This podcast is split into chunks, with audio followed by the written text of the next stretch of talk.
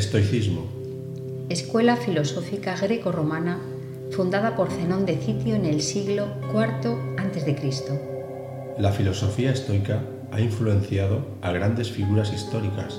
En las últimas décadas ha experimentado una nueva era dorada, expandiéndose por la sociedad.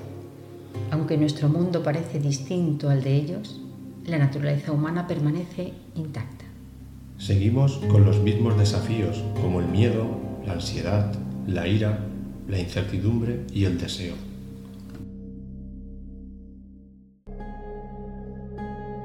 Pensadores de otra época que vivieron en la cuna de la filosofía. Los principales filósofos estoicos fueron Zenón, Séneca, Epícteto y Marco Aurelio.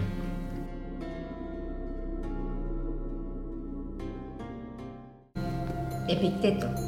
Filósofo griego de la escuela estoica que nació en el año 55 a.C. en Iriápolis de Frigia.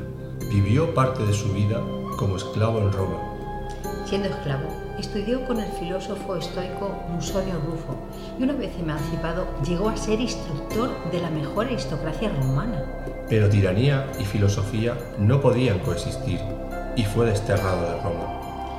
Fundó su escuela en Nicópolis a la que se dedicó plenamente, pues él, a imitación de Sócrates, uno de sus referentes, no, No escribió nada. Aún así, sus enseñanzas se conservan en el Enquiridion o Manual de Vida y sus discursos fueron editados por su discípulo Flavio Arriano. Las enseñanzas de Epícteto tenían su base en las obras de los antiguos estoicos. Se sabe que se aplicó en las tres ramas de la filosofía, en la tradición de la Estoa, la lógica, la física y la ética.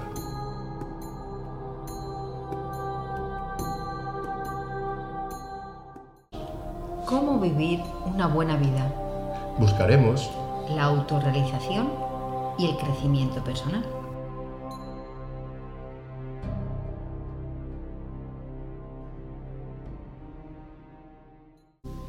La dicotomía de control.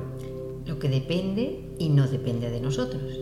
En la vida, nuestro primer trabajo es dividir y distinguir las cosas en dos categorías Las circunstancias externas que no puedo controlar y las decisiones que tomo con respecto a ellas y que tengo bajo mi control.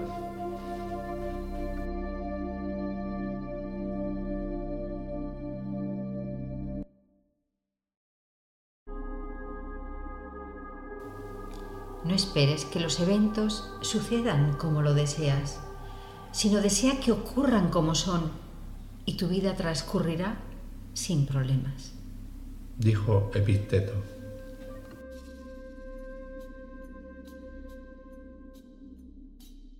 Lo bueno, lo malo y lo indiferente. Algunas cosas son buenas, otras malas y otras indiferentes. Lo bueno es la virtud, lo malo es lo que nos aleja de la virtud. Lo indiferente son cosas como la riqueza, la salud o la reputación. ¿Dónde debes buscar entonces lo bueno y lo malo? En ti, en lo que te pertenece. En lo que no te pertenece, no debes buscar los términos bueno y malo. Moderación y sencillez. Para los estoicos, la moderación no es solo una virtud en sí misma, sino una técnica útil para disfrutar el placer sin convertirnos en su esclavo.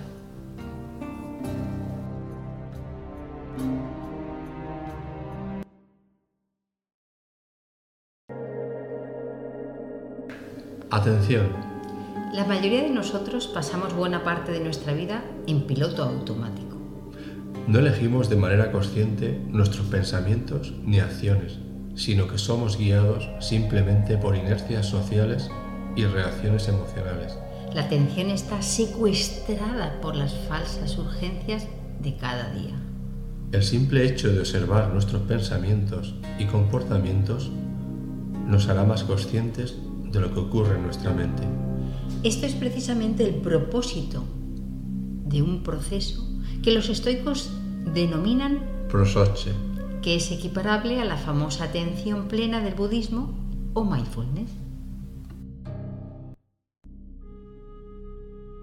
Un estoico tiene una visión objetiva de sí mismo y del mundo que le rodea. Piensa con claridad y actúa de manera racional. Sabe que está bajo su control y que no, y se centra en lo que puede cambiar. Siente impulsos igual que los demás. Aún así, es capaz de dominarlos para evitar dejarse arrastrar.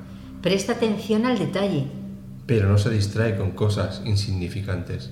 Considera indiferente las cosas externas. Pero entiende que algunas son preferidas y se esfuerza por lograrlas. Trabaja duro estos objetivos. Pero entiende que el resultado no está siempre en sus manos.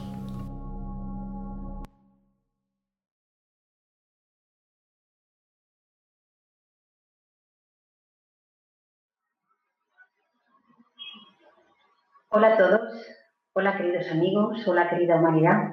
Pues hoy tenemos este día especial de la Semana Estoica. Seguimos con nuestro enfoque de poder propagar realmente lo que es el estoicismo. Ya hemos visto el lunes el contexto donde surgieron los estoicos con las diferentes épocas de tanto del estoicismo como previas a cómo ocurrió en Grecia y también su fundador, Zenón, Zenón de Sitio. Pero sí la labor que hacemos desde Alejandría es querer realmente difundir todo aquel conocimiento, todas aquellas actitudes, toda aquella filosofía, en este caso la filosofía estoica, porque si a nosotros nos ha servido, si a nosotros nos sirve como centro de cultura, como centro de filosofía, porque además ya estos temas lo vemos en nuestro curso, en nuestro curso de filosofía para vivir, desde hace muchos años, no solo ahora con el auge o la apogeo otra vez del estoicismo, sino que lo venimos eh, realmente redescubriendo desde hace muchos años. Como decía el lunes, hicimos este repaso y hablando de Fernando Sitio. Ayer hablamos de Seneca, lo importante y todo el legado que dejó de, de Seneca y eh, sacamos una parte, una, una de sus obras muy interesantes sobre la verdad de la vida hasta qué punto consideramos si la vida es breve o no es tan breve. Entonces, esto es importante para tenerlo en cuenta. Tendríamos que pensar hasta qué punto, ¿no? ¿En qué empleamos el tiempo? ¿En qué distracciones tenemos? Y hoy es el turno de Epícteto, como hemos estado viendo y vamos a desarrollar el día de hoy, fue un esclavo. Ya eh, que nació en una parte de Turquía, de Frigia, la actual Pamukkale, para quien no conozca, le invito a que realmente vaya a conocer Pamukkale, que es, que tiene unos baños térmicos preciosos, tiene unas cascadas increíbles. Hay fotos muy bonitas de Pamukkale. Pero bien, lo interesante de Epicteto que hemos hablado mucho de, el, es como decir, el alimento que le proporcionas a tu mente es lo que va a determinar el carácter de tu vida. Por eso, como hemos visto en el día anterior, esta dicotomía del control, que depende, que no depende de mí, como luego vamos a ir desarrollando en el día de hoy. Pero esto es un punto clave también, este personaje, este exponente, Epícteto, porque realmente eh, era un esclavo, aunque luego fue liberto, pero tenemos que tener en cuenta que, como decíamos ayer, todo el estoicismo no diferenciaba según los estamentos sociales, sino que abarcaba a todos aquellos que quisieran ser filósofos y aquellos que realmente quisieran eh, practicar esta filosofía, esta filosofía de eh, control de las pasiones, de control del pensamiento, de realmente volver a ubicarnos y volver a buscar esta parte interna que se había ido perdiendo, porque tenemos que tener en cuenta que cuando hay momentos de auge, un momento elevado, eh, ese concepto moral está, dentro, está incorporado dentro de lo que es la sociedad, dentro de cada ser humano. Pero cuando se empieza a caer todo este conocimiento externo, solo le queda al ser humano volver a mirar en su interior para coger fuerza y seguir adelante. Pues tenemos un ejemplo increíble con Epicteto en el día de hoy. Ahora vamos a pasar, eh, os voy a presentar a, Fini con una, se ha preparado la vida de, de Epicteto. Fini, que es una de las voluntarias también de aquí del centro Alejandría. Adelante, Fini. Buenas tardes a todos. Mi nombre es Fini y hoy vamos a acercarnos a la figura de Epicteto como filósofo y como ser humano. ¿Qué nos ha aportado Epicteto? Epicteto fue un filósofo perteneciente al tercer periodo del estoicismo junto a Séneca y a Marco Aurelio. Nació en el año 55 después de Cristo en Hierápolis de Frigia, en la actual Turquía. Fue hijo de una esclava y él mismo desde muy niño fue esclavo. Epafrodito, su amo, le infringía crueles castigos e incluso llegó a desfigurarle. Pero Epicteto jamás se sintió desdichado en sus desgracias y nunca habló mal de Epafrodito.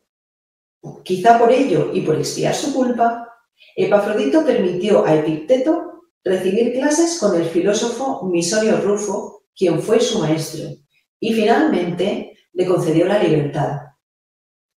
Fue entonces cuando Epicteto Viajó a Grecia y fundó allí una escuela donde enseñaba sobre las tres ramas de la filosofía, que son la lógica, la física y la ética, aunque actualmente solamente conservamos fragmentos acerca de la ética.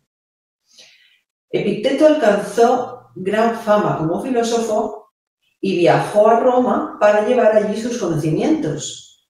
Pero cuando comenzó a alcanzar popularidad, como le ocurrió a muchos otros filósofos, volvió, eh, fue expulsado y volvió a Grecia, donde murió en el año 135. Pero, ¿qué podríamos decir de Epicteto como ser humano? Epicteto fue un ejemplo de las enseñanzas que él transmitió a sus discípulos porque decidió vivir su vida pobre, solo, sin mujer y sin hijos, para no desviarse de la gran misión moral que él sentía que la vida le había encomendado y que era acercar la filosofía a los seres humanos para evitar su sufrimiento. Él decía que había que ser filósofo y no parecerlo. Fue un hombre con toda su complejidad y sus contradicciones, como cualquier ser humano, pero sus discípulos decían de él que era un hombre amable, sociable, tolerante, sencillo y sobre todo muy sereno. Epicteto nunca llegó a escribir nada, pero su palabra fue tan enérgica, tan sencilla y tan sincera que ha quedado plasmada a lo largo de los siglos de la mano de su discípulo Flavio Arriano de Nicomeda, quien le profesó un gran amor y una gran admiración. Gracias a él y a su entusiasmo, hoy en día disponemos de dos obras de Epicteto que son las disertaciones y el Enquiridión o manual que podemos descargarnos fácilmente a través de Internet.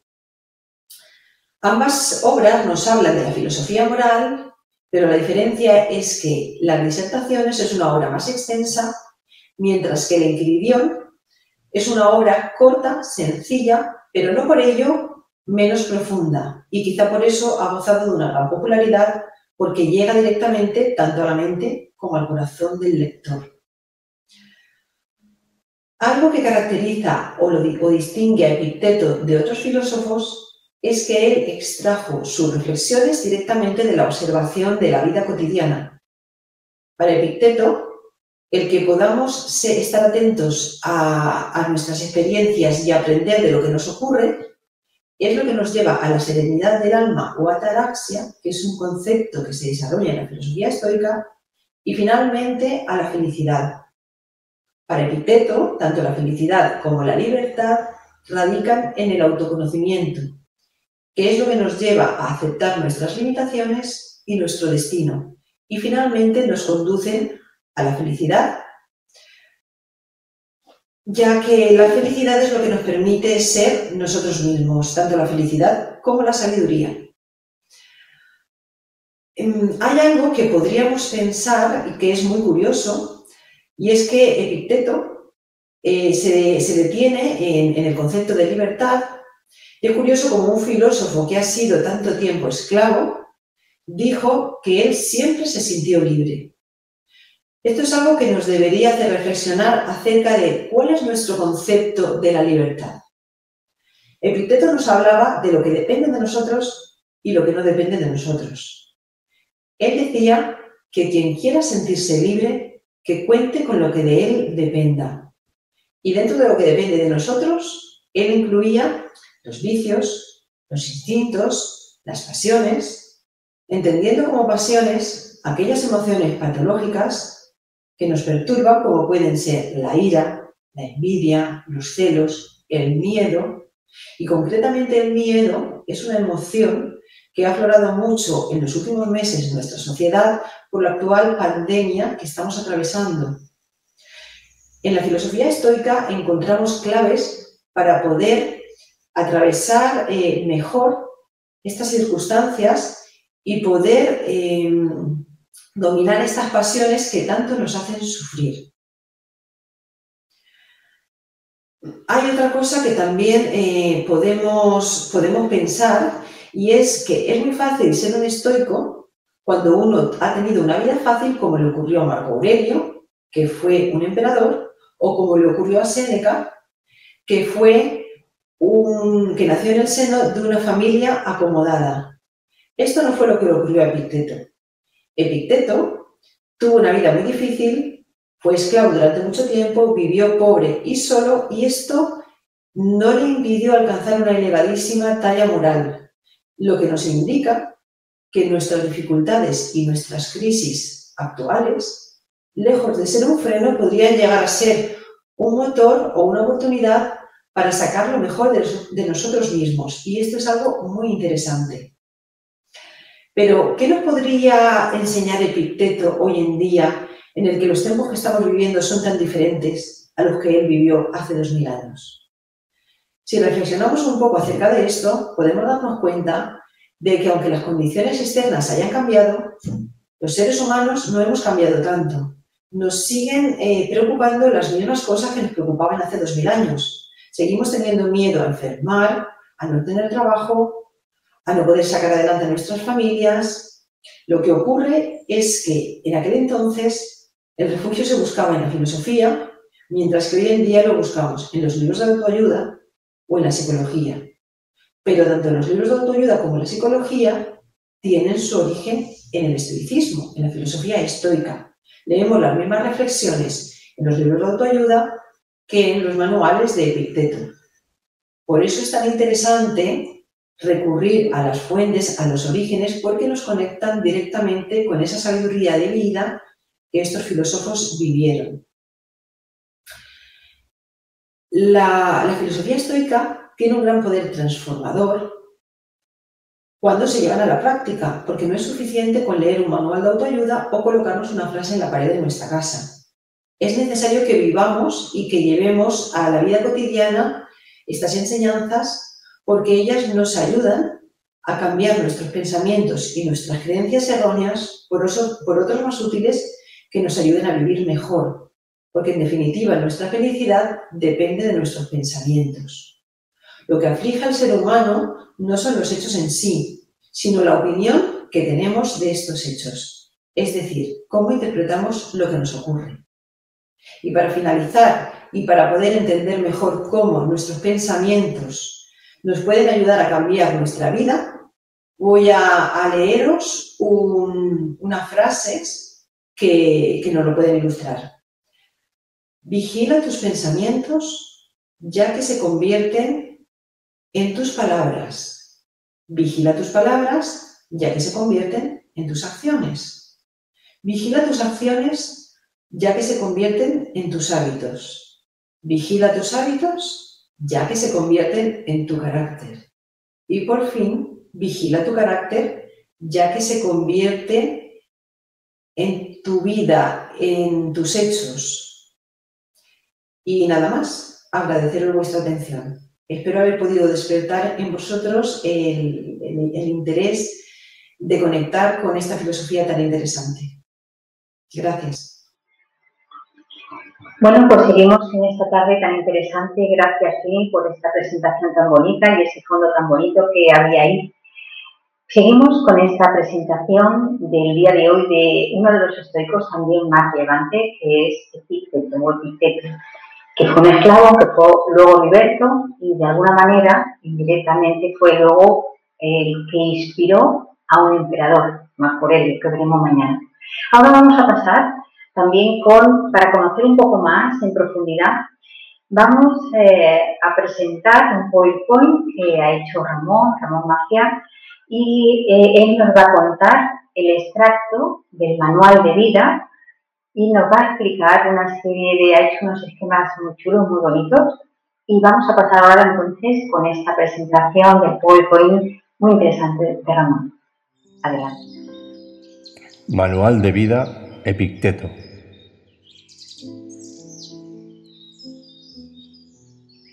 Pasajes escogidos. Decía Epicteto, cuando veo a un individuo angustiado, me digo, ¿qué querrá éste? Si no quisiera algo de lo que no depende de él, ¿cómo iba a estar angustiado?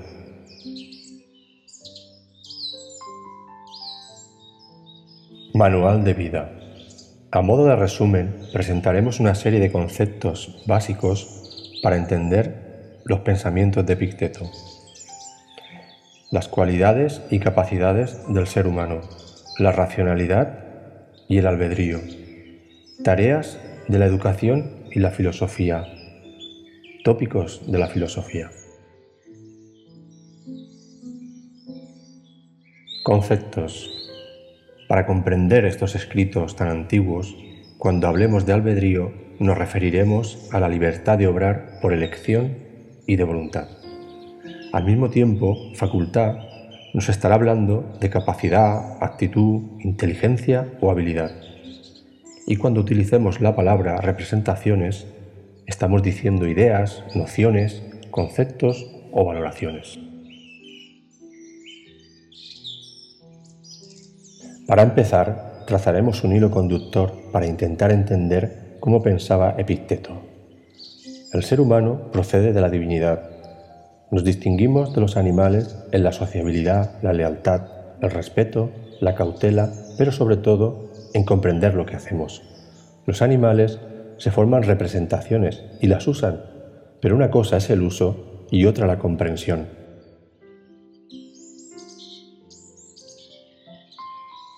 La divinidad nos concedió capacidades libres de impedimentos que dependen de nosotros, la racionalidad y el albedrío. Estas capacidades nos hacen ciudadanos y regentes del mundo, capaces de comprender el gobierno divino y extraer consecuencias.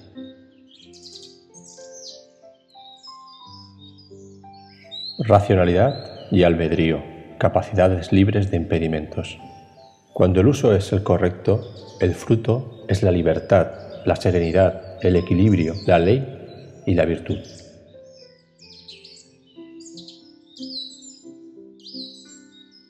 Racionalidad. La racionalidad nos ayuda a admitir lo verdadero, a rechazar lo falso y a abstenernos en lo indiferente. Nos ayuda a usar las representaciones como es debido. Como consecuencia, la esencia del bien y del mal reside en el uso de las representaciones. Acertar en la valoración de las representaciones es tarea del instruido.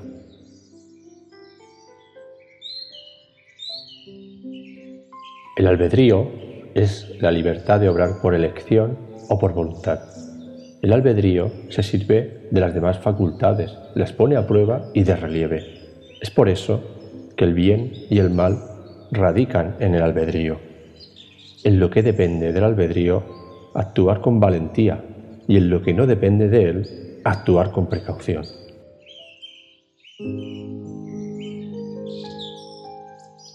Tareas de la educación y la filosofía.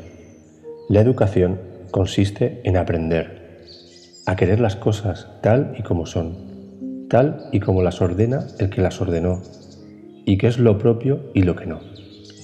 El filosofar consiste en prepararse para lo que suceda, aprender a no hacer reproches a la divinidad ni a uno mismo. Solo el instruido es libre el profano reclama a los otros por lo que ha hecho mal.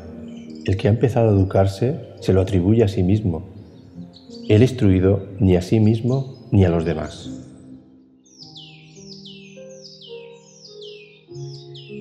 Tópicos de la filosofía. De las cosas existentes, unas son bienes, las virtudes, otras son males, sus contrarios, y otras indiferentes, la riqueza, la salud y la fama.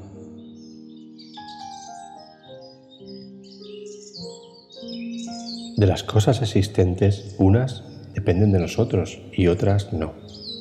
Las cosas externas nos hacen débiles, esclavos, son ajenas a nosotros no están bajo nuestro control, no dependen de nosotros. Las cosas internas son libres, no están sometidas a impedimentos ni estorbos, están bajo nuestro control, por lo que dependen de nosotros. De las cosas existentes que dependen de nosotros, en lo relativo a los deseos y los rechazos, no frustrarse en el deseo ni caer en el objeto del aborrecimiento. En lo relativo a los impulsos y repulsiones y al deber, actuar en orden, con buen sentido, sin descuido. En lo relativo a la certeza y a la prudencia y en general a los asentimientos, ni en sueños y bajo los efectos del vino, ni estando melancólico, se nos escape una representación sin haberla contrastado. Epicteto nos decía, para comer uvas o higos hay que dar tiempo a los árboles, dejar que el árbol florezca, que dé frutos y que madure.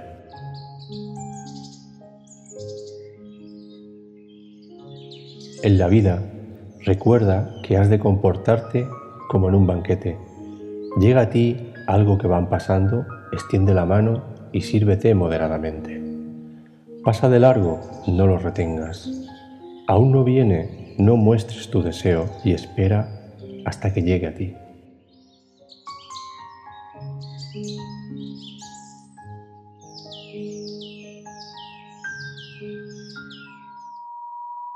Bueno, pues después de esta mm, PowerPoint tan bonito que realmente nos ayuda a ir acercándonos a ese concepto de la galaxia de los sabios, ¿no? A esa serenidad del sabio, esa tranquilidad, ese sosiego, muy bonita, muy ilustrativa. Gracias, Ramón. Ahora vamos a pasar a nuestra rapsoda favorita, con Clara, y la poesía de hoy, muy apropiada, es Invictus, Invictus de William Ernest Henley. Vamos a ver que tenemos una rapsoda muy chula. Adelante. Gracias, Clara.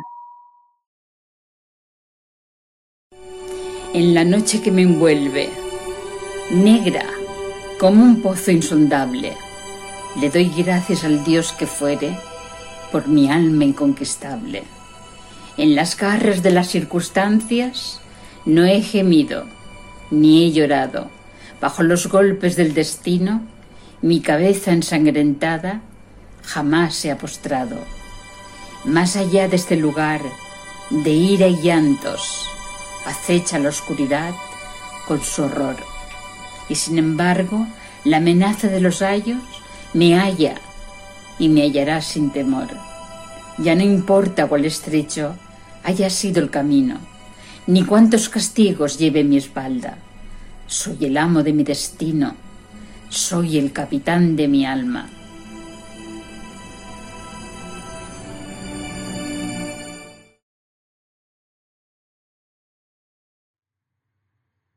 Lo que depende de mí y lo que no depende de mí. Epicteto.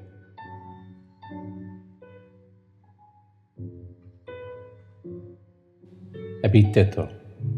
¿Cómo pasar de ser un esclavo a profesor y filósofo? Imagínate sin libertad, viviendo tu única vida sirviendo a otros, sin tener otra elección, sin saber si serás libre alguna vez durante el resto de tus días. Así fue la vida de Epicteto durante 40 años. Pasajes escogidos.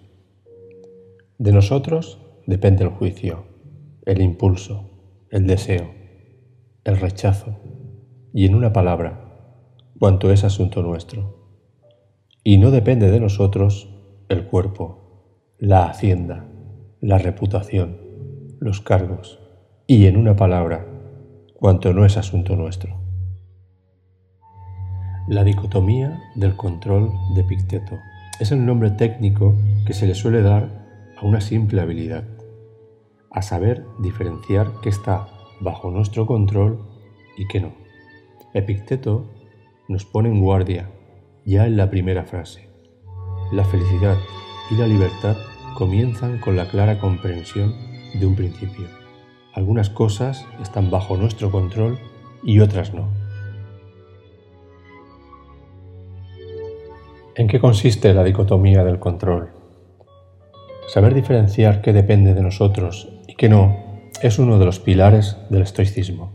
De ti depende decidir si vas a escuchar este artículo con toda la atención posible y tomando notas, pensando cómo vas a ponerlo en práctica y también de ti depende tomar la decisión de escucharlo mirando el móvil cada 30 segundos, en piloto automático, sin prestar atención de ti no depende lo que va a durar este vídeo, al igual que no puedes controlar cuánto tiempo te llevará a entenderlo. Solo puedes controlar la atención que le vas a prestar.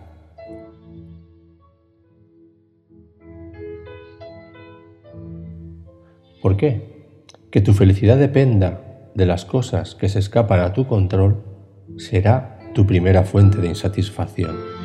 Porque si te centras demasiado en lo que se escapa a tu control, la lógica dice que nunca podrás conseguir aquello que no depende de ti.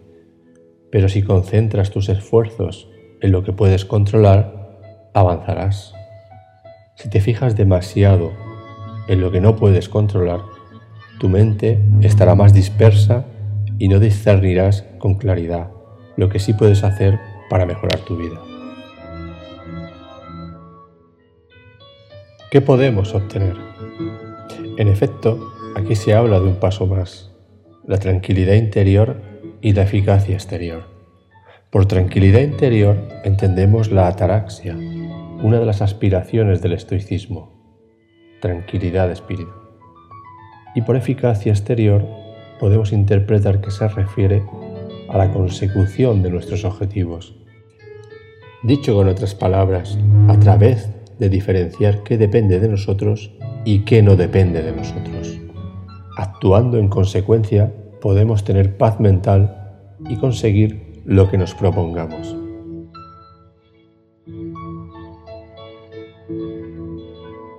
En realidad, ¿qué podemos controlar? Bajo tu control están las opiniones, las aspiraciones, los deseos y las cosas que nos repelen. Fuera de control, sin embargo, hay cosas como el tipo de cuerpo que tenemos, el haber nacido en la riqueza o el tener que hacernos ricos, la forma en que nos ven los demás y nuestra posición en la sociedad. ¿Significa eso que no podemos controlar nuestro cuerpo? Piénsalo durante unos segundos. ¿Qué puedes controlar de tu cuerpo? Puedes controlar el ejercicio que haces, lo que comes, lo que bebes, lo que descansas. No puedes controlar en cambio la forma de tu cuerpo, la anchura de tu espalda, tu altura o el color de tus ojos.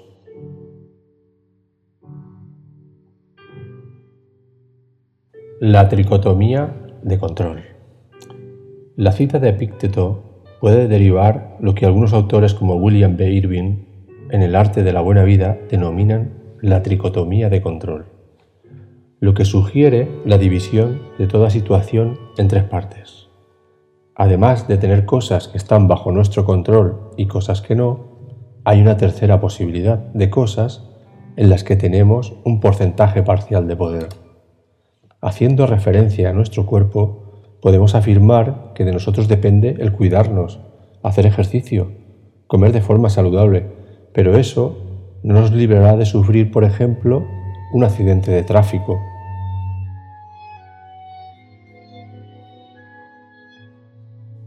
La analogía del arquero. Para comprender mejor la dicotomía de control, haremos una relación a la analogía que utiliza Cicerón del arquero que quiere alcanzar un objetivo con su arco. De él depende la tensión de la cuerda y la dirección en la que apunta, pero una vez que suelta la flecha, ésta dejará de estar en su poder y cualquier movimiento de aire o del objetivo podría alterar el resultado. Esto no debería de preocupar al arquero, ya que son elementos que se encuentran fuera de su control.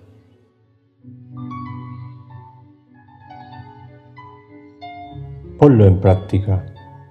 Cuando algo te ocurra en la vida, pregúntate, ¿qué es lo que está bajo mi control? toma responsabilidad sobre tus acciones y nunca tendrás que buscar culpables.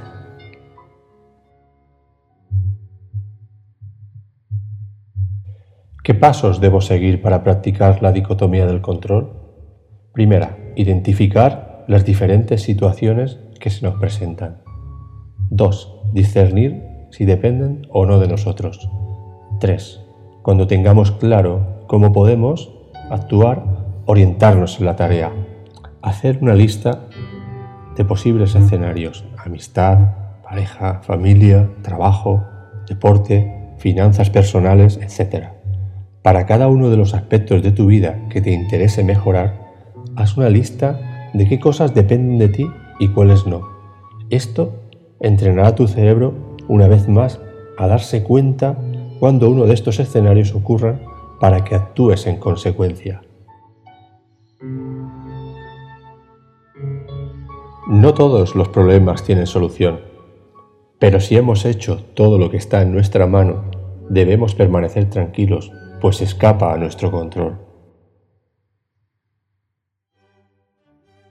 Manual de vida en Quiridión. Epicteto no dejó nada escrito. No obstante, gracias a su discípulo Ariano de Nicomedia, que con mucho esmero se dedicó a guardar notas y apuntes de Epicteto, hoy nos ha llegado la obra Manual de vida, también conocida como Enquiridión. Una joya de la filosofía estoica. Allí se nos cuenta por qué principios debemos guiarnos para practicar con virtud el arte de vivir y así tener una vida plena y feliz.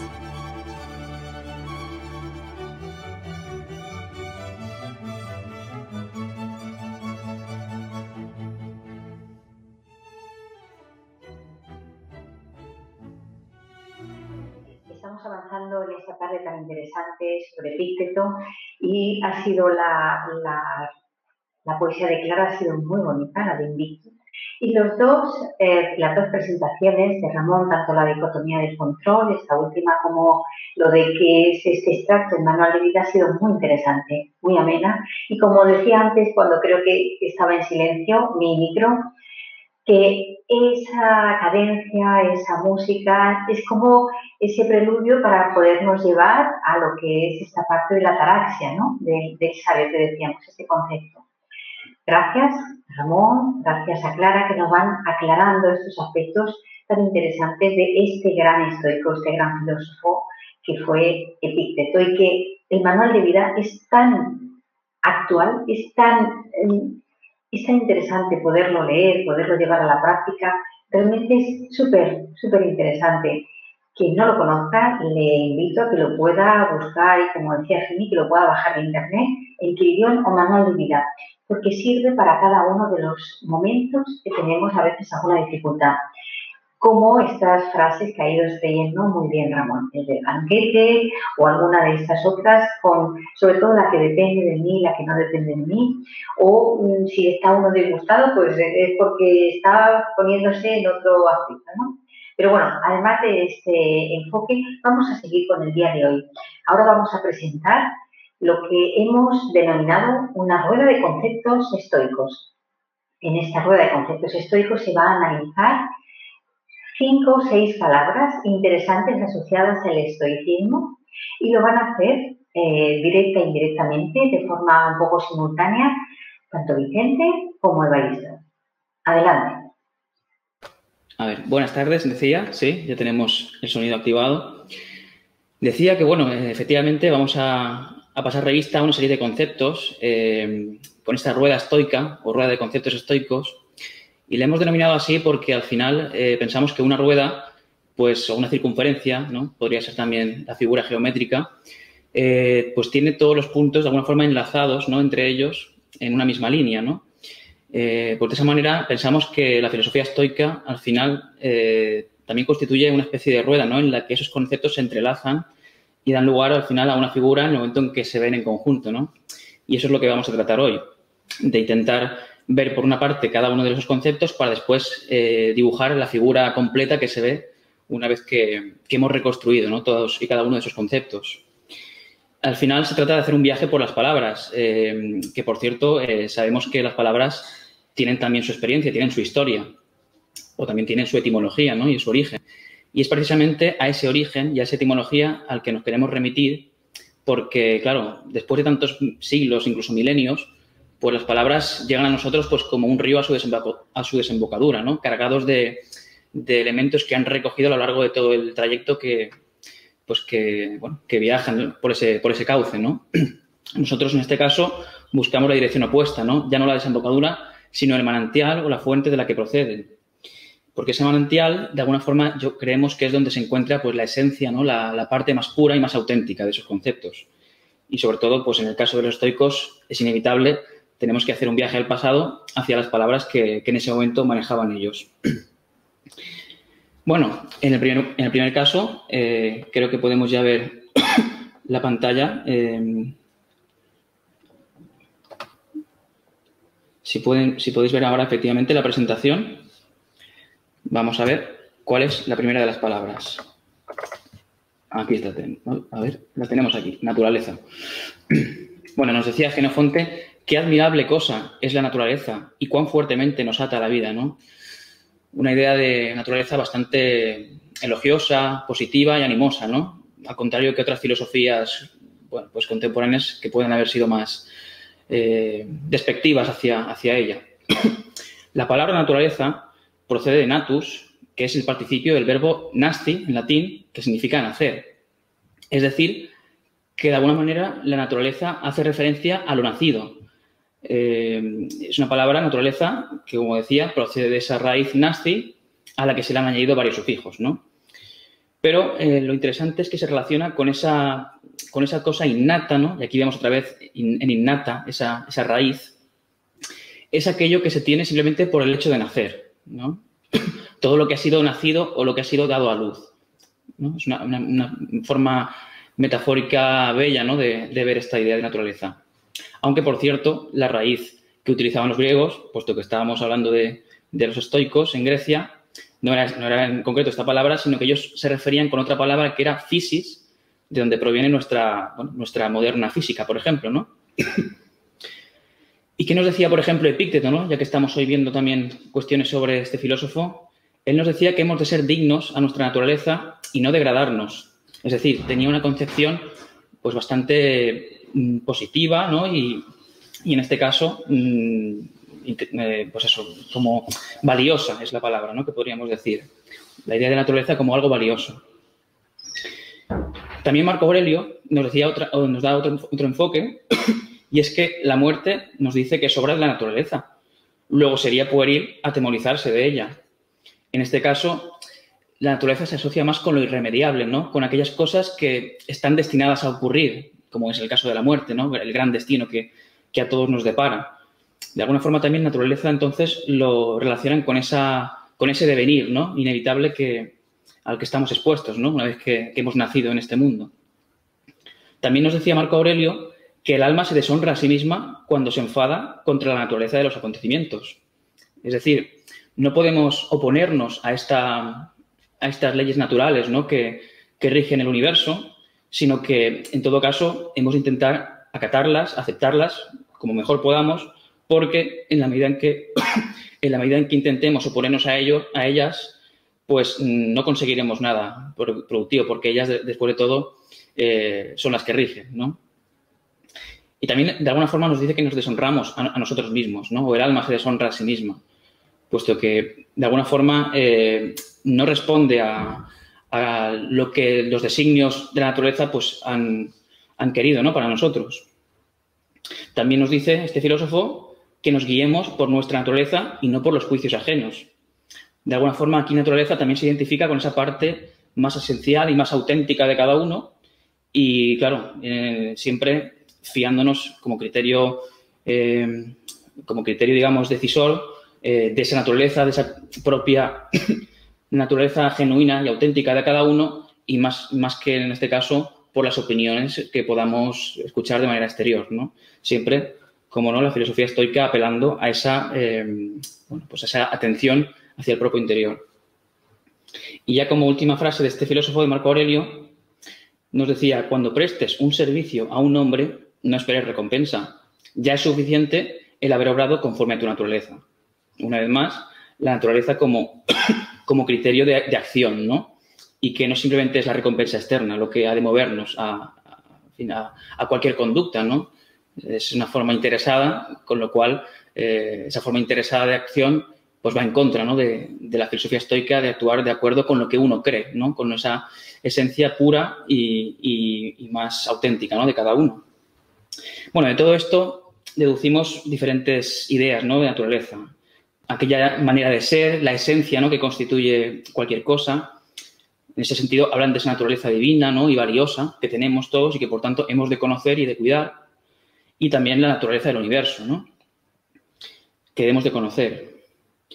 Pero también hemos visto esa otra idea de naturaleza como el destino, como aquella cosa que ha de suceder de manera inevitable, ¿no? Como esas leyes que rigen el mundo, o como también la providencia, que es otra forma con esa connotación religiosa de, bueno, pues de, referirse a, lo que debe pasar, ¿no? A lo que debe acontecer.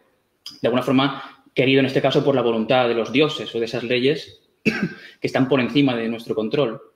Y es que, de hecho, la palabra providencia eh, también eh, tiene un significado curioso, su origen, porque el prefijo pro se refiere al futuro y esa idea de evidencia, de ver, ¿no? Se refiere a lo que se ve o lo que se puede prever, ¿no? Antes de que suceda. Y es que la naturaleza, de alguna manera, podemos ver en ciertos, bueno, en muchos eh, procesos propios, cómo pues tiene esa capacidad para tener previsto, ¿no? Lo que va a suceder. Como por ejemplo, la semilla ya está prevista, perdón, el árbol ya está previsto en, la semilla original, en el, que, en el que está contenido, ¿no? Es una forma de ver también pues, esa idea de la naturaleza como un proceso que tiene su propia capacidad para desarrollarse sin que nada interfiera, ¿no? Esa energía que de alguna forma envuelve a todo el universo. Esa es la energía que los estoicos creen que hemos de oír y de atender. Pero claro, también tenemos esa idea de naturaleza, pues como el mundo natural, el medio ambiente, ¿no? Toda, y de manera más genérica todavía, pues todo lo que es todo lo existente, ¿no? Al final, todo el cosmos es algo, una creación natural, ¿no? Pues esa naturaleza, precisamente, eh, nos decía Marco Aurelio, que se identifica con el logos. Physis, su palabra en griego, se identifica con logos. O como decía Marco Aurelio, para el ser razonable, acción natural y acción razonable es lo mismo. En definitiva, y volvemos a Epícteto, nos dice este filósofo que cultivar la razón y obedecer a la naturaleza es el único trabajo que tenemos digno. De alguna manera, se trata de adaptar los actos, los actos propios a la naturaleza que tenemos, la naturaleza humana de cada uno, conociéndola a través de la razón. Y bien, pues ahora creo que podemos ver un vídeo que nos va a hablar un poco más sobre esta idea de razón, de nuestro compañero Evaristo.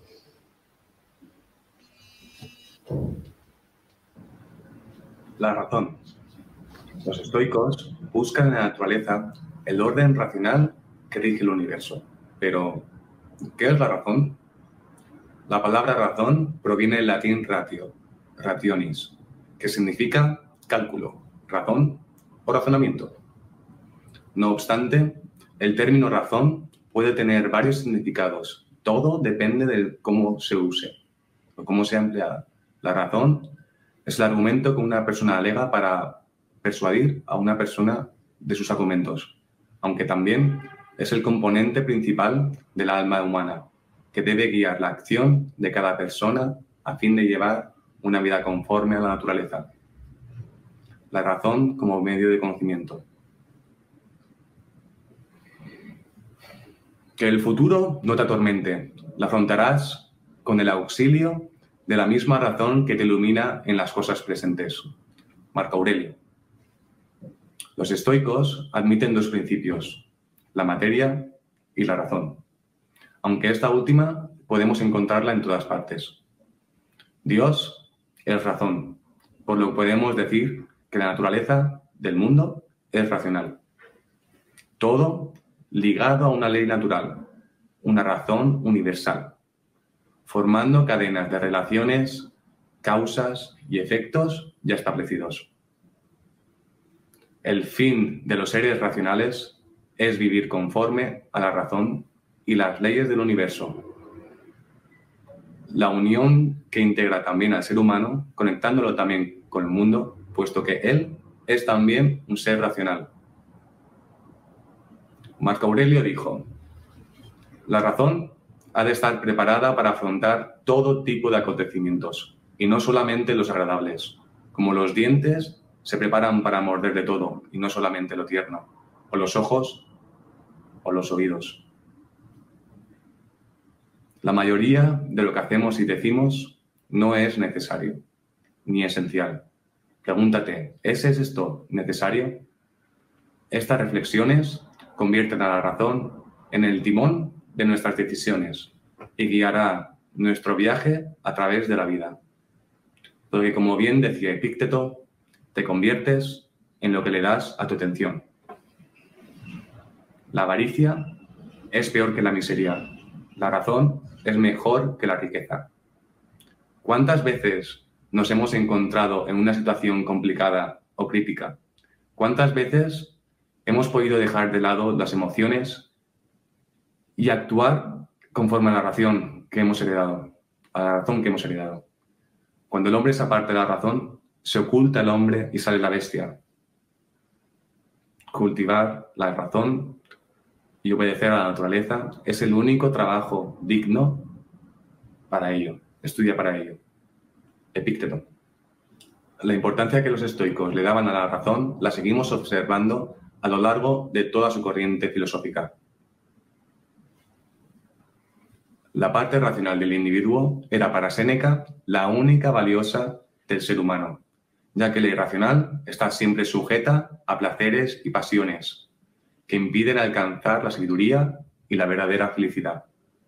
Teniendo en cuenta que los estoicos defendían que las emociones destructivas son el resultado de errores en nuestra manera de, ver, el mundo, la razón se convierte en una herramienta para permanecer resueltos, fuertes y en control de la situación, evitando así los placeres.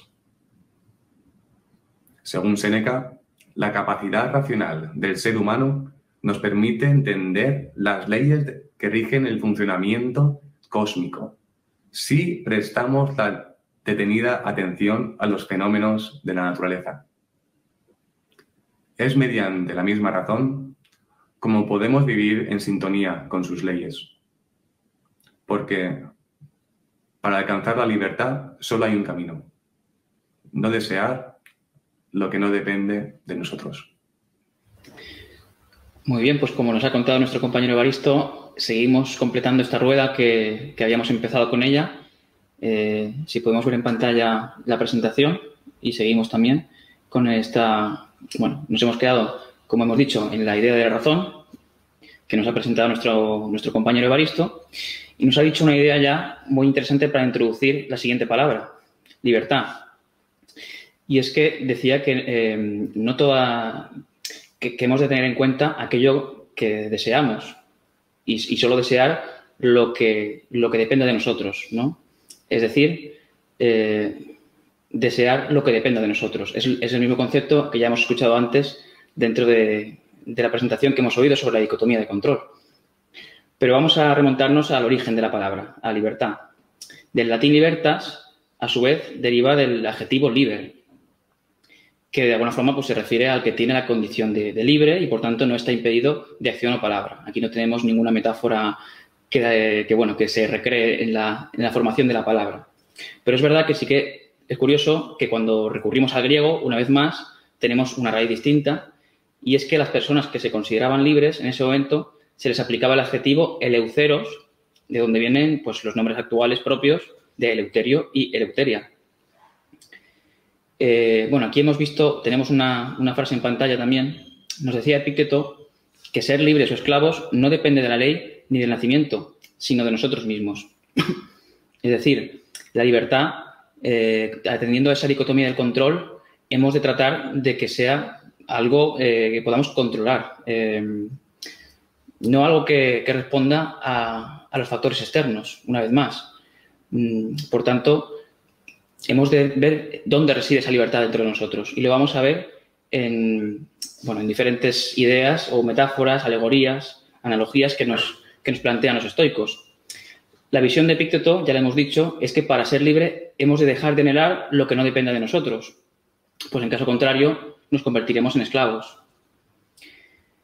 Y en, este, contexto nos dice, querer que las cosas eh, sucedan según nuestros deseos no es libertad, sino locura. La auténtica libertad consiste, por tanto, en querer que las cosas sucedan como suceden. Pero claro, suena muy paradójico, ¿no?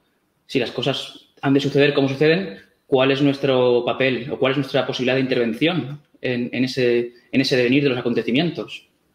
Bueno, parece que no tenemos margen en ese, en ese fluir de acontecimientos que de alguna forma ya están destinados a ocurrir, pero por mucho que esas acciones, por mucho que nuestras acciones dependan de causas exteriores y, elementos predeterminados, nuestras acciones no dejan de ser nuestras y de ellas sí que podemos dar cuenta. Pese a esas rígidas leyes de causalidad ¿no? que, que de alguna forma explican todo lo que acontece en el universo, el ser humano puede identificarse o dejar de identificarse con sus propias acciones. Y es aquí donde eh, se presentan al respecto diferentes eh, analogías o, parábolas. Por ejemplo, la imagen que nos plantean Zenón y Crisipo es la de un perro que está eh, atado a, la parte posterior de un carro. El perro tiene, bueno, ante esa tesitura, tiene la opción de no, moverse y cuando el carro, en este caso, empiece a, a moverse, el perro se verá inevitablemente arrastrado con dolor, porque tendrá bueno, eh, que someterse a esa inercia que le impone el carro. Pero claro, el perro también puede decidir levantarse y caminar al mismo ritmo al que lo hace el carro. Y de esa manera estaríamos con esa imagen ¿no? que nos sugieren Crisipo y Zenón, eh, cuando caminamos al ritmo que, encontramos ¿no? en la naturaleza, pues de alguna forma nos estamos eh, adaptando y estamos actuando libremente para poder bueno, pues tener una respuesta inteligente ¿no? ante el mundo. También eh, Epicteto nos daba otra imagen muy, muy, tópica que ya creo que ha, pues ha calado mucho ¿no? a lo largo del tiempo, y es que, bueno, la, metáfora de ver la vida como, como, una obra de teatro en la que se ha asignado un papel que es un papel que no hemos elegido. No hemos podido elegir dónde, dónde, hemos, dónde nos ha tocado ¿no? Eh, venir al mundo. Pero sí que es responsabilidad nuestra, una vez que hemos He aceptado ese papel, el hecho de desempeñarlo bien o mal. ¿no? Como el perro también tenía la opción de escoger entre una actitud eh, más resignada o una actitud más, eh, bueno, pues luchadora y en este caso de aceptar lo que, lo que sucede.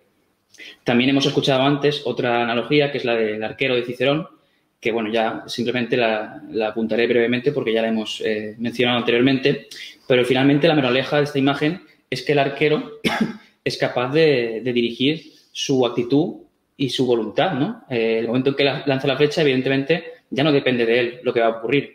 Pero hasta ese momento es libre de, decidir cómo hacer ese lanzamiento y es libre, por tanto, en su actitud y en su voluntad.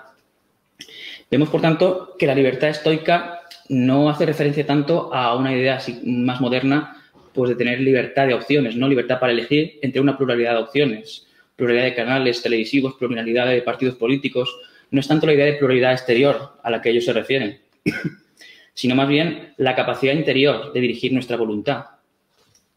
Y como refleja esta imagen, podemos elegirnos eh, fuertes, alegres y bueno, vivaces. ¿no? Mm, más que elegir lo exterior, hemos de saber elegirnos a nosotros mismos y por tanto elegir nuestra mejor versión. En definitiva, los estoicos defienden esa libre aceptación del destino basada en el conocimiento de esa posición del hombre en el mundo, es decir, de aquello que depende y de lo que no depende de uno. Solo nos queda asumirlo y decidir libremente el camino de la virtud. Y ahora nos contará un poco más sobre la virtud nuestro compañero Evaristo. La virtud.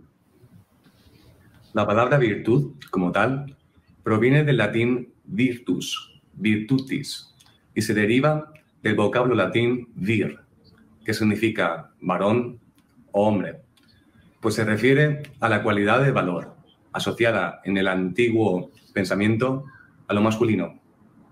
Yo no enseño con mi palabra, sino con mis propias virtudes. O como también dijo el filósofo Cicerón, un maestro no enseña lo que hace, sino lo que es. La vida no es un bien ni un mal, es la ocasión para el bien o para el mal. Y así los estuvo el cordobés Seneca. La nobleza del hombre procede de la virtud, no del nacimiento.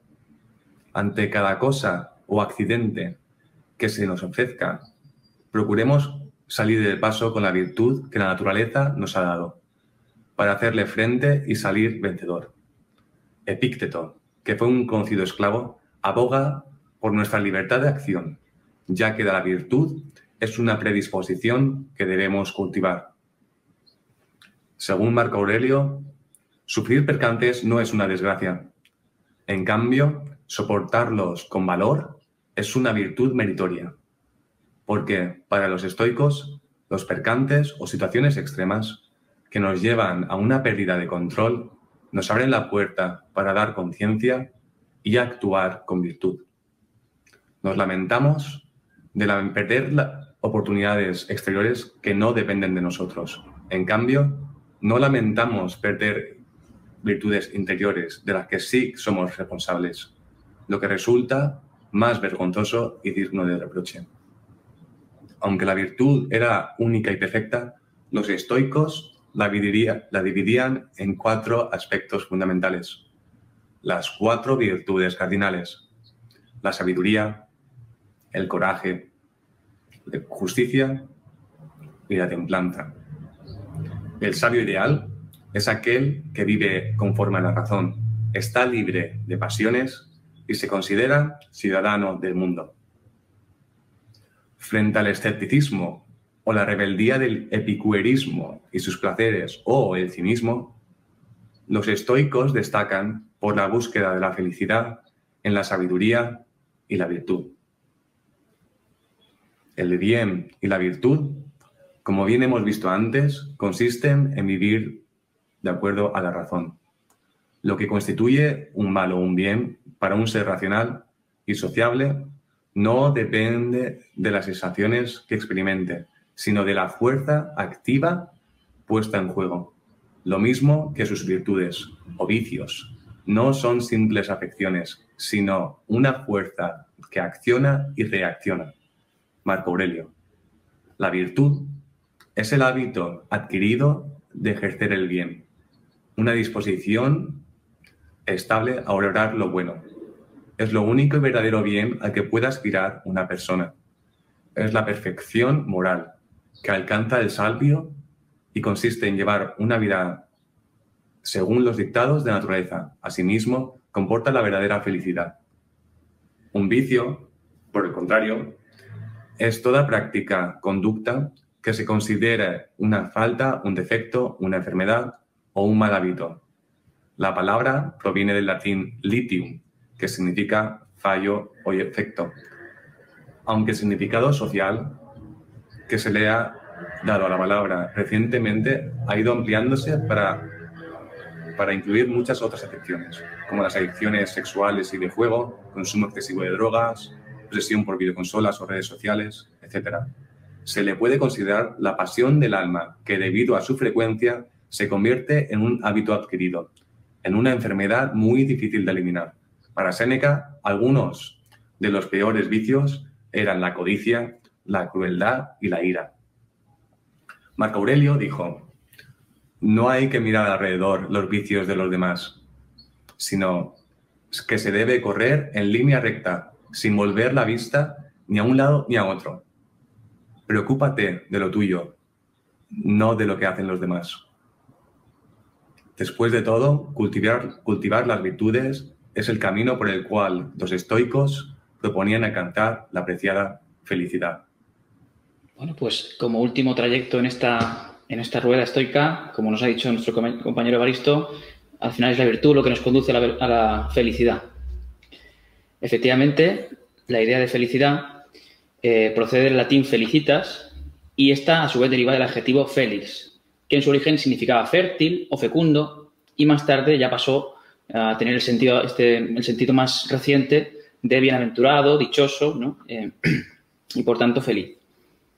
Pero claro, los estoicos no manejaban, eh, los griegos estoicos no manejaban esta palabra moderna, sino las de ataraxia, que podemos desglosar en el prefijo a, significaría sin, y la ataraxia pues, sería turbación, por tanto, sin turbación.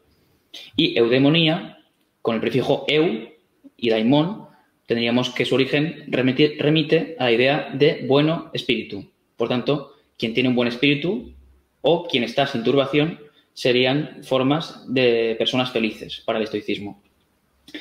Más concretamente, la ataraxia eh, se entiende como esa ausencia de cualquier trastorno o cualquier eh, perturbación del alma y, por tanto, un proceso que implica eliminar todos esos posibles miedos, eh, deseos, faltas o carencias y una vez que hemos llegado a ese punto final, obtenemos como, como recompensa la serenidad.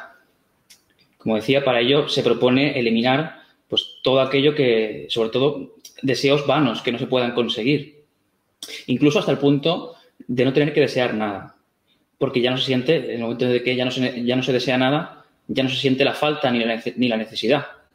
Y es entonces cuando emerge esa tranquilidad que, bueno, hoy podríamos identificar con la paz interior y que no está condicionada por ningún tipo de comodidad o de logro material, ni miedo, ni amenaza, sino que es una auténtica tranquilidad, como decía, que podríamos llamar hoy en día paz interior. Y por su parte, la, eudemonía consiste en ese estado de satisfacción que uno alcanza en la vida cuando de alguna forma pues está orgulloso o al menos satisfecho consigo mismo, ¿no? Satisfecho con su vida. Eh, este estado, según los estoicos, se alcanzaba, pues como decía nuestro compañero Evaristo, a través de la virtud. Principal vía, puesto que dicen que es básicamente lo único necesario para, poder tener esta eudemonía. Esta idea de vida moralmente buena, eh, que no da lugar a, motivos para el remordimiento o para el arrepentimiento, pues por, cualquier vicio en el que se haya incurrido. Y, y, es eso simplemente, ¿no? Esa vida moralmente buena lo que ellos consideraban que basta para ser feliz. Todo lo demás, eh, según desde su punto de vista, resultaba accesorio o en todo caso neutro. Eh, riquezas, éxito e incluso la salud. Tenemos que admitir que esta idea de la salud incluso como algo prescindible, pues puede ser un poco una versión estricta, ¿no? Una versión más dura de esta idea de eudemonía y que podría resultarnos un poco eh, difícil de, asumir en nuestro día, ¿no? por eso también es verdad que a veces los estoicos tienen esa cierta fama de, rigurosos, de maximalistas, ¿no? En cuanto a ser exigentes moralmente. en cualquier caso, más allá de esa idea de, de, los estrictos que puedan resultar, ellos siempre ponían el acento en esa posesión de, virtudes, ¿no? Que más allá de las virtudes cardinales, podríamos hablar de, efectivamente, la justicia, la moderación, pero también la autodisciplina, la fortaleza y el coraje. Y como vemos eh, en, la, presentación, ya nos decía Epícteto que jamás pueden vivir juntos el deseo y la felicidad. Son aspectos que, aunque no lo parezca, resultan contradictorios o contrapuestos, puesto que, como hemos dicho, el deseo denota la carencia o la falta de algo. Entonces, hemos de, intentar, mm, pues eso, eh, la felicidad, huir de esa, posible horizonte ¿no? que, nos puede confundir la mirada, porque la felicidad no llega, según, según Epícteto, al colmar nuestros deseos, sino al lograr no desear. una, una, visión que otras filosofías orientales y otros filósofos pues también luego han mantenido ¿no? a lo largo del, tiempo. Justamente se situaría en las antípodas de, de este, en este aspecto, ¿no? de, lo, de, lo, que eran sus compatriotas eh, en aquel momento epicúreos, que sí que planteaban el deseo, pues como, o el placer en este caso, como horizonte ¿no? de la felicidad.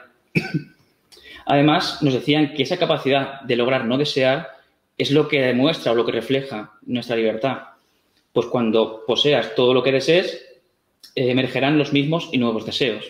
Es decir, que el deseo eh, pues puede resultar como una especie de, en este caso, círculo vicioso, ¿no? Como una, como un giro, un remolino, ¿no? Que nunca se agota de, deglutir todo lo que encuentra.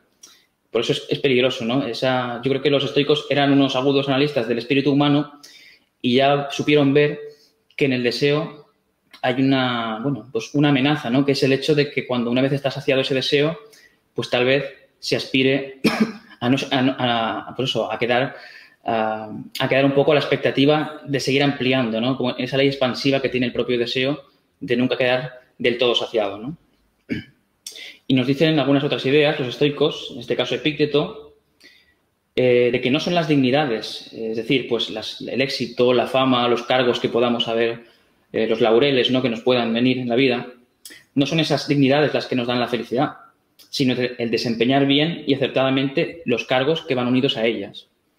Es decir, no hemos de vernos simplemente satisfechos pues, por el hecho de haber llegado a tal, a tal cargo de responsabilidad. Cuando llegamos a ser profesores o llegamos a ser actores que, conseguimos ya debutar en, nuestro, en el escenario, o en, definitiva, cuando llegamos al, estrado como políticos, no, es el hecho de ocupar un cargo lo que, lo que nos da autoridad ni lo que nos da la felicidad, es el hecho de desempeñarlo bien. Una vez más, apelamos a, a ese desempeño, a esa capacidad interior, ¿no? más que a la condición que se pueda definir a ojos externos. ¿no? De hecho, hay frases modernas también que apelan a esa, a esa idea, ¿no? Como creo que era, no sé si era Einstein, quiero recordar que era quien decía que hemos de preocuparnos más por nuestra propia conciencia que por nuestra reputación. Después de todo, la conciencia es aquello donde podemos, donde nosotros controlamos, ¿no? Mientras que la reputación, lo que digan de nosotros, ya no es, ya no entra dentro de nuestro control. Y tampoco depende de nosotros, eh, decía Epicteto, eh, ser ricos, pero sí en cambio ser felices. La riqueza suele durar poco, pero la felicidad procedente de la sabiduría dura siempre. Aquí, una vez más, eh, vemos cómo hemos de huir de esa, de esa idea de que, los bienes externos, materiales, eh, nos dan la felicidad. Y creo que hay una frase también más moderna que, nos lo, que nos lo resume, ¿no? Y es que el dinero no es que me haga feliz, me hace falta.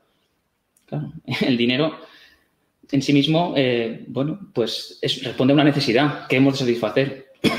Pero una vez satisfecha, el dinero por sí mismo no es capaz de, de dar respuesta ¿no? a esa idea de sentido de cuando buscamos nuestros propósitos. Es verdad que puede ser un facilitador, eso sí, pero no es el, fin, el fin último al, que podemos o en el que podemos eh, cifrar la felicidad. y en este caso tenemos una imagen también creo que muy evocadora que nos demuestra cómo, a pesar de la pobreza, a pesar de la ruina, a pesar de estar en una situación, pues en este caso, como podemos ver en la foto, probablemente miserable, ¿no? De, destrozos, no sabemos muy bien qué es lo que ha podido ocurrir, pero a pesar de todo observamos la sonrisa inocente de la niña, ¿no? Es decir, mm, la felicidad, por mucho que las cosas nos vengan mal dadas, la tenemos que buscar siempre dentro de nosotros, porque al final eh, es esa fortaleza que nos caracteriza como personas. Una vez más, podemos dejarnos arrastrar, como decíamos antes, como, como ese perro que, no se mueve al ritmo en el, que, en el que le dicta el carro.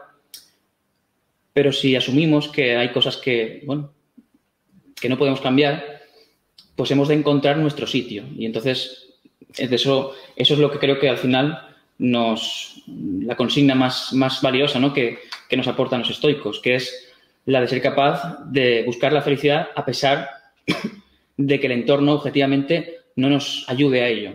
Evidentemente, el entorno nos podrá facilitar, pero no es el único, ni siquiera el, más, el criterio más relevante al respecto. Y ya dice también Séneca que quien se regocija en sus placeres se siente acuciado por el pensamiento ansioso de cuánto durarán. Los bienes más grandes se poseen con recelo, y ninguna fortuna inspira más desconfianza que la mejor. Es decir, ahora si nos, imagináramos eh, la escena contraria a la de esta chica, digamos, pues un, una casa, una mansión lujosa o un, pues eso, una persona con, con, un yate o con unas propiedades muy suntuosas, podríamos pensar que, esa persona tendría más motivos para ser feliz. Pero claro, ¿qué es lo que puede estar ocurriendo en el interior de esa persona? Pues creo que Seneca lo describe muy bien. Eh, puede haber ese cierto temor a que una vez que ya se ha alcanzado una posición de privilegio, pues está en riesgo o bien de, perderla o, de que te la puedan robar. Siempre se, puede estar con una cierta desconfianza porque, claro, eh, de alguna forma piensas que te pueden, aquello que en lo que has cifrado la, tu felicidad te puede ser arrebatado, con lo cual te encuentras más que en una posición de, de fortaleza, en todo lo contrario, en una posición de fragilidad, porque tu felicidad la has depositado en aquello que posees. Y al final, en último término, lo que posees te acaba poseyendo. porque tú eres de alguna forma esclavo de querer mantener esa imagen de riqueza, de privilegio, y te acabas, digamos, pues yo diría que algo así como teniendo un efecto similar al que podríamos eh, encontrar en la literatura con el del retrato de Dorian Gray. Eh, de alguna forma el retrato acaba, mm, en este caso, recogiendo pues todas las eh, verdaderas, em, digamos, consecuencias de ese comportamiento moral degradado que el protagonista pues va cometiendo a lo largo de la obra. Y bueno, para acabar también teníamos una última idea de Marco Aurelio que de alguna forma pues viene a, dar también una receta para, acabar de, bueno, pues de comprender o de saber cómo dirigirnos, encaminarnos hacia ese horizonte ¿no? de la felicidad, que creo que todos deseamos, ¿no? Y nos dice que si cumples tu cometido sin distraerte, si conservas el ánimo, si no te ves atado por el deseo o el temor, si haces lo acorde a tu naturaleza y eres sincero, vivirás feliz. Y aquí encontramos pues toda esa rueda, de alguna forma, eh, girando ya en una misma dirección, puesto que nos habla de, mantener la atención, de conservar el ánimo, de no verse atado por el deseo, es decir, de ser libre de esos deseos, de hacer lo que está de acuerdo con la naturaleza y de, por tanto, actuar de manera racional. Por tanto, naturaleza, razón, libertad y virtud son, eh, de alguna forma, la antesala de la felicidad. En el momento en que conseguimos compaginar todas esas palabras o todas esas actitudes ya puestas en práctica, pues conseguimos eh, ni más ni menos que la ansiada felicidad. Bueno, pues creo que haya sido, espero que haya sido un recorrido sugerente por, por esta, pues por esta visión, ¿no? digamos, por este análisis que, nos, que nos proporcionan los estoicos a través de esas palabras y nada, espero que sigáis disfrutando de, lo que queda de Semana Estoica y creo que Luz pues, nos va a comentar ya lo que tenemos para, el resto de, sesiones. Muy bien, muchas gracias Vicente, muchas gracias Evaristo por estas evocadoras palabras, viéndonos a esa raíz etimológica, profundizando en ellas, viendo que siempre es muy interesante de dónde viene cada una de ellas y eh, me vais a permitir que quizás componga una, una, una frase con estas palabras de esta rueda estoica que habéis estado haciendo. Y si empezamos por naturaleza, luego razón, libertad, virtud y felicidad, podríamos decir que eh, haciendo alusión a esta parte de donde surgen, aquel que nace y supera su parte animal es libre y se va haciendo más fuerte con ese valor y alcanza la fecundidad o la fertilidad, que de ahí vendría la palabra felicidad, o diciéndolo como bien decía Vicente, como no conocían y no tenían ese concepto de felicidad, la ataraxia o la eudaimonia, que es esa satisfacción interior. Pues igual de satisfechos estamos nosotros de que puedan compartir con nosotros estas tardes estos días de semana estoica, que aunque, bueno, poquito a poco vamos cogiendo un poco de ritmo y teniendo y templando lo que es la parte técnica, sí agradecemos eh, que, que, pueda llegar a más gente. Haciendo una referencia de lo que decía eh, de alguna manera Antístenes, que fue el fundador de la escuela cínica, el uno de los precursores que más dejó huella también en, Zenón, que fue el que fundó la, escuela estoica, él decía que hay que, mm, eh, porque ellos querían dejar un ejemplo a los demás, y piensan que no basta que con conocer lo que es la tesis, sino hay que ponerla en práctica. Y tampoco es suficiente con ponerlo en práctica, sino que hay que llevarlo a los demás seres humanos. Pues esta es la función que nosotros estamos haciendo llevándolo a los demás seres humanos. Porque en la medida de nuestras posibilidades ya nos acercamos a ese conocimiento, lo empezamos a poner en práctica. Por eso hay una transformación. Aquel que aplica cualquier virtud, aquel que aplica cualquier valor, aquel que realmente se atreve a poner en práctica aquello que ha empezado a introducir en su mente, está cambiándose a sí mismo, está ampliando su capacidad de, de conocimiento, su capacidad realmente de, está elevando su conciencia y está ayudando a mejorar el mundo. Pues este es uno de los enfoques que nosotros queremos traer. Y haciendo alusión también a lo que hemos estado hablando hoy, lo que una de las eh, frases que también hablaban y que decía Marco Aurelio, ¿no? Que a veces había que callar o a veces eh, es en el dolor cuando realmente eh, se, puede o, podemos valorar hasta qué punto tenemos dominio de nosotros. Decíamos el primer día, que ya decía Zenón, que es preferible resbalar con los pies que con la lengua. Por eso hacemos también alusión a un par de, un par de sentencias que dicen callar, callar a tiempo es prudencia. Y haciendo alusión a lo que decía Marco Aurelio, callar en el dolor es heroísmo. Pues bien, con esto acabamos quizá la sesión de hoy, tan interesante con la vida de Epicteto, que les animo a todos ustedes que puedan profundizar y que puedan volver a visualizar si necesitan. Y les emplazo otra vez para mañana, para el día jueves, jueves 12 de noviembre, y eh, nos vamos a sentir muy agradecidos que nos puedan elegir después de tanta cantidad de, de, opciones que tenemos a lo largo de la vida y a lo largo del día y de la tarde, que es en este caso donde nos ponemos en contacto. Pues mañana vamos a ver la vida de este gran personaje, Marco Aurelio, al que llamaba el emperador filósofo. Es un ejemplo de vida, es un ejemplo a seguir.